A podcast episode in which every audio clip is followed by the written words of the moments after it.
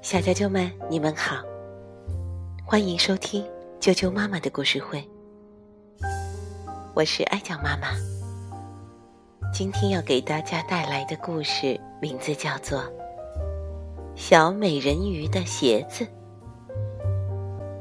英国的 K 吉凯贝尔文图，徐亚群翻译，陕西人民教育出版社出版。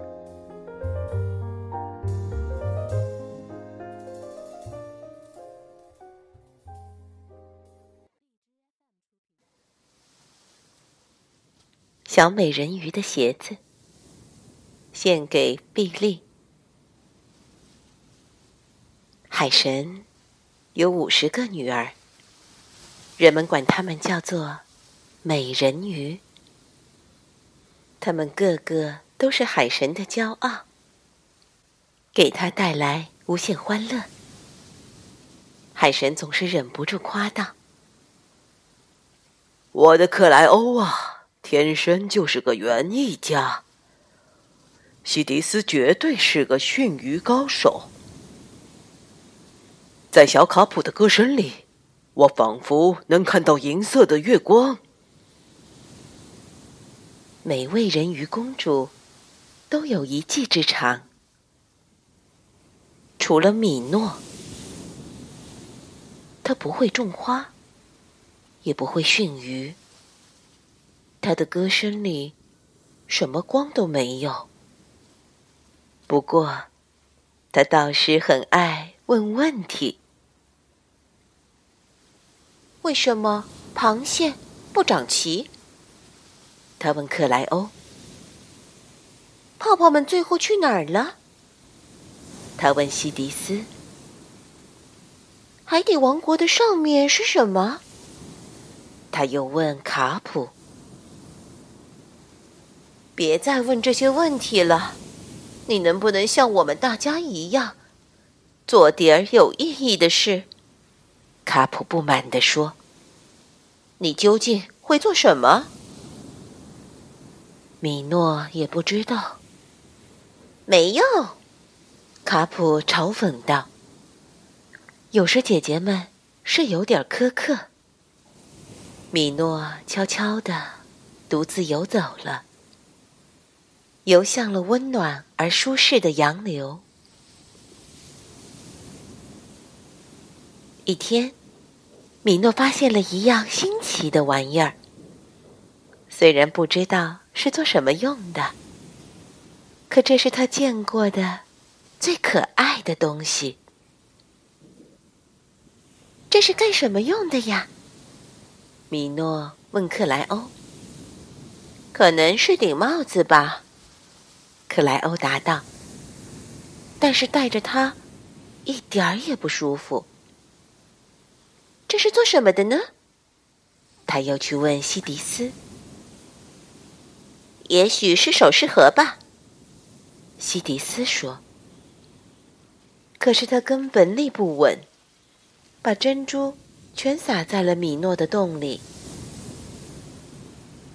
这个是，他刚开口。就被卡普一通训，又来了，又是些没头没脑的问题。他和你一样，没用。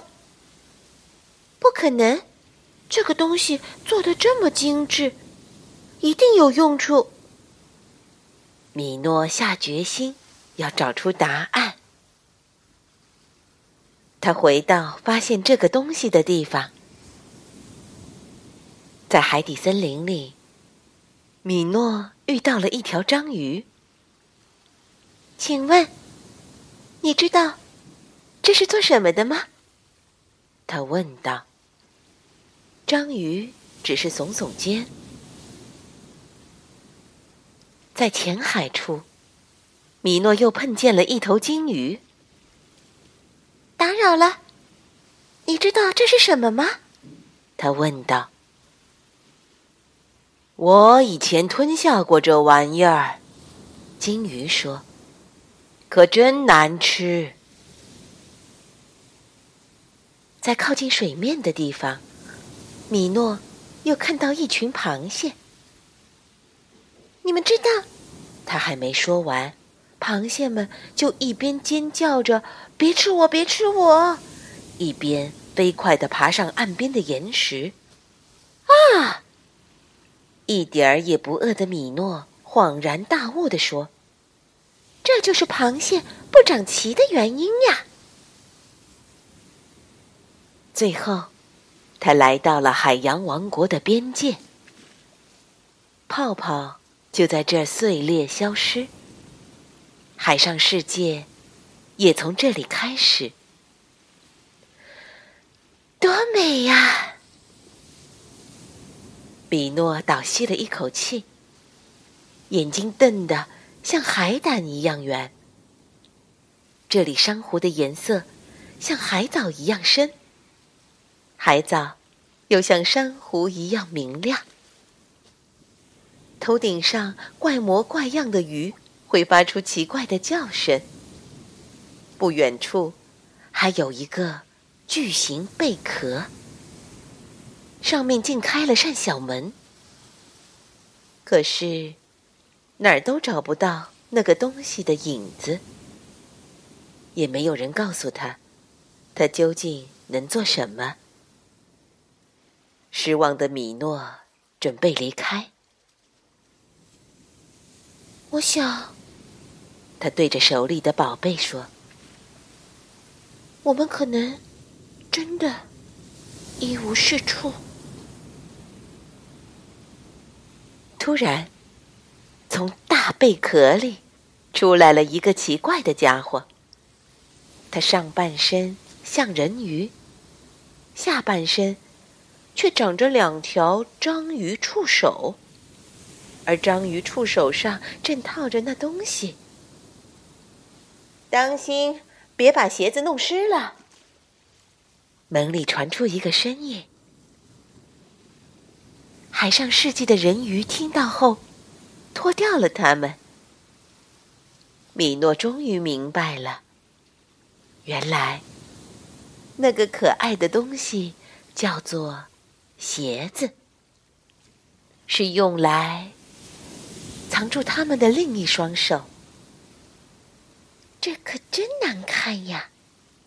米诺小声说道：“有这么多骨节，闻上去也臭臭的。”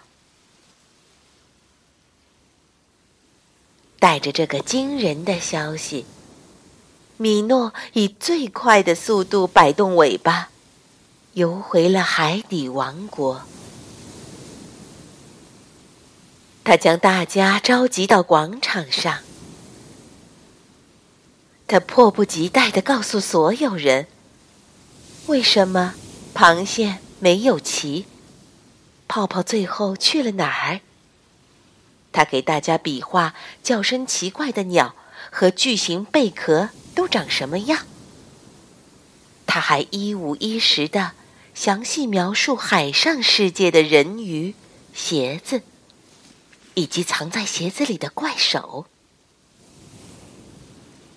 当他说完后，卡普翻了个白眼：“这都是什么呀？尽是些没用的东西。”卡普嘲笑道。然而，海神可不这么想。他兴奋地抱起小女儿，向整个王国炫耀：“我的米诺！”是个勇敢的探险家。除了卡普，大家全都鼓起掌来，拍着旗或者触手。再说说上面的事吧，多说点儿，多说点儿！大家嚷嚷着。我就是为这个来的，米诺开心地说。他一遍。又一遍的讲着自己的冒险故事，直到海星出来了，海葵睡着了。小啾啾们，小美人鱼的鞋子的故事就讲完了，晚安。